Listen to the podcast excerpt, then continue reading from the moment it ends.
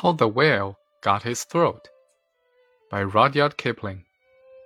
Part 1 In the sea, once upon a time, oh, my best beloved, there was a whale, and he ate fishes.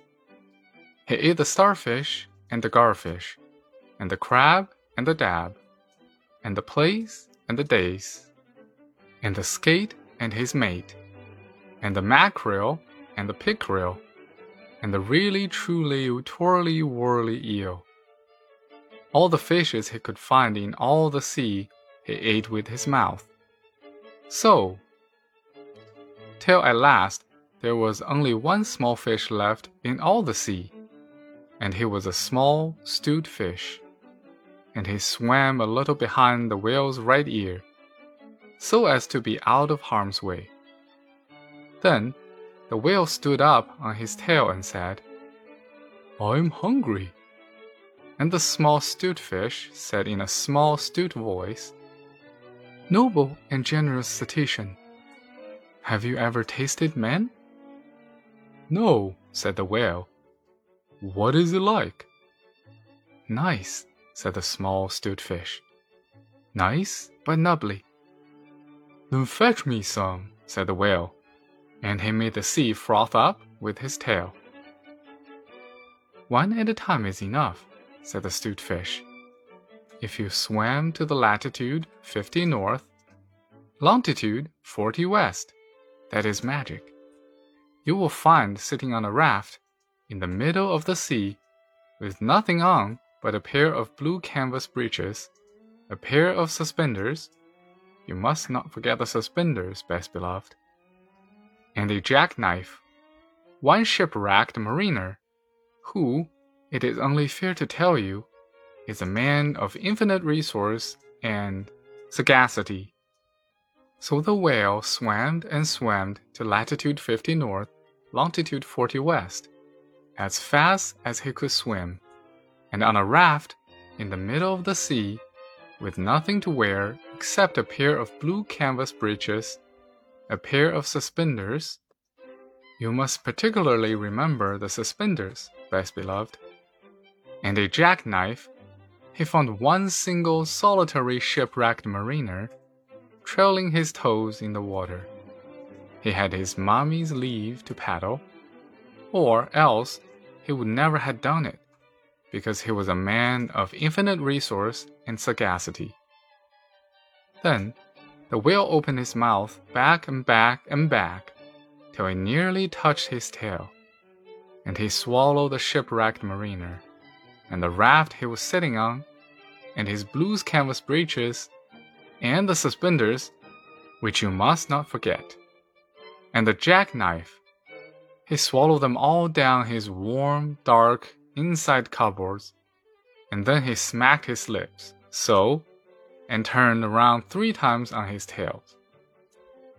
But as soon as the mariner, who was a man of infinite resource and sagacity, found himself truly inside the whale's warm, dark inside cupboards, he stumped and he jumped and he thumped and he bumped, and he pranced and he danced, and he bent and he clanged, and he hit, he bit, and he leaped, and he creeped, and he prowled, and he howled, and he hopped, and he dropped, and he cried, and he sighed, and he crawled, and he bowed, and he stepped, and he leapt, and he danced hornpipes where he shouldn't, and the whale felt most unhappy indeed.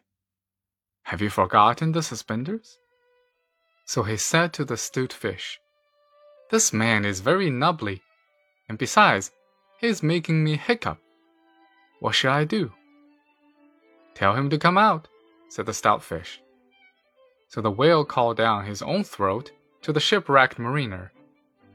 Come out and behave yourself. I've got the hiccup.